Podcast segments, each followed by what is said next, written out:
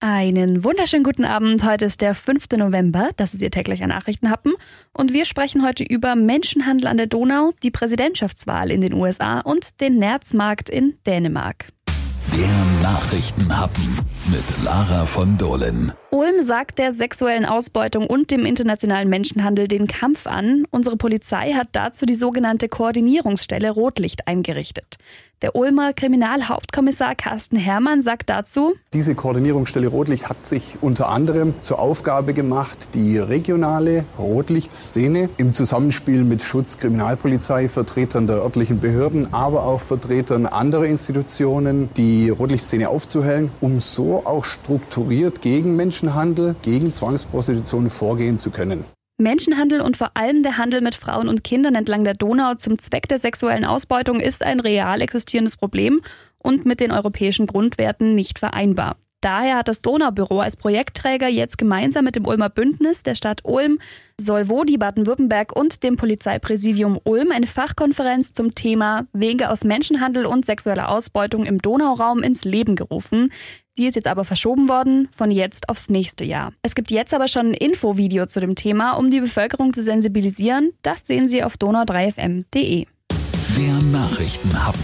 Top News aus aller Welt. Es ist der Wahnsinn. Es gibt immer noch kein Ergebnis bei der US-Wahl. Es ist jetzt schon zwei ganze Tage her, dass die ersten Wahllokale geöffnet haben, aber im Moment sieht es gar nicht so schlecht für die Demokraten aus.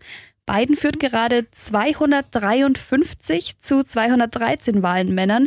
Ihm fehlen also noch 17 Wahlmänner zum Sieg. Noch keine Ergebnisse gibt es aus Alaska mit drei Wahlmännern, Arizona mit elf, Georgia mit 16, Nevada mit sechs, North Carolina mit 15 und Pennsylvania mit 20 Wahlmännern.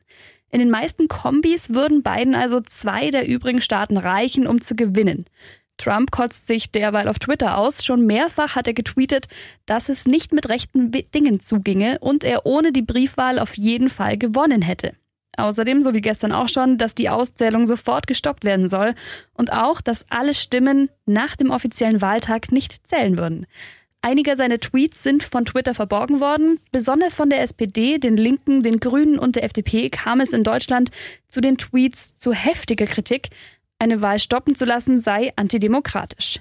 In den USA gibt es inzwischen auch Ausschreitungen. In Arizona haben sich Trump-Anhänger teils mit Waffen vor einem Behördengebäude versammelt. Das Gebäude wurde abgeriegelt. In Oregon kam es zu Aufständen von links, um zu demonstrieren, dass sie die Wahlergebnisse schützen wollen würden, weil Trump ja gesagt hat, die Wahl stoppen zu wollen. Auch in vielen anderen Staaten gab es Unruhen, Plätze wurden abgeriegelt. In Washington DC wurde nach Informationen des Senders CBS wohl irgendeine Art Rauchbombe gezündet. Hoffen wir, dass es bald ein Ergebnis gibt, dann wird die Lage wenigstens wieder ein bisschen übersichtlicher. Hoffentlich.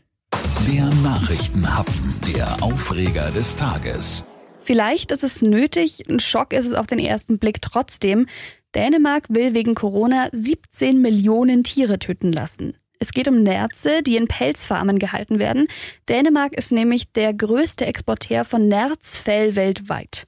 Und in diesen Nerzen ist jetzt eine mutierte Form des Coronavirus entdeckt worden. Zwölf Menschen haben sich angeblich schon mit dieser Mutation angesteckt.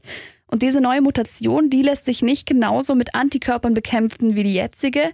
Das könnte dann einen heftigen Rückschlag für die Impfstoffe bedeuten, die jetzt entwickelt werden, wenn sich die Mutation weiter ausbreitet. Nerze gehören zur Familie der Marder und übertragen das Coronavirus. Bereits ein Drittel der Neuinfektionen in manchen Regionen sollen auf die Nerzfarmen zurückzuführen sein. Die dänische Ministerpräsidentin warnt jetzt davor, dass sich diese Mutationen nicht nur auf Dänemark beschränken, sondern auch weltweit ausbreiten könnten. Deswegen sollen die Nerze so schnell wie möglich geschlachtet werden. Zum Glück brauchen wir in Deutschland ja keinen Pelz, um uns warm zu halten. Ich hoffe, Sie kommen auch ohne Pelz warm in den Feierabend. Wir hören uns morgen wieder. Bis dann.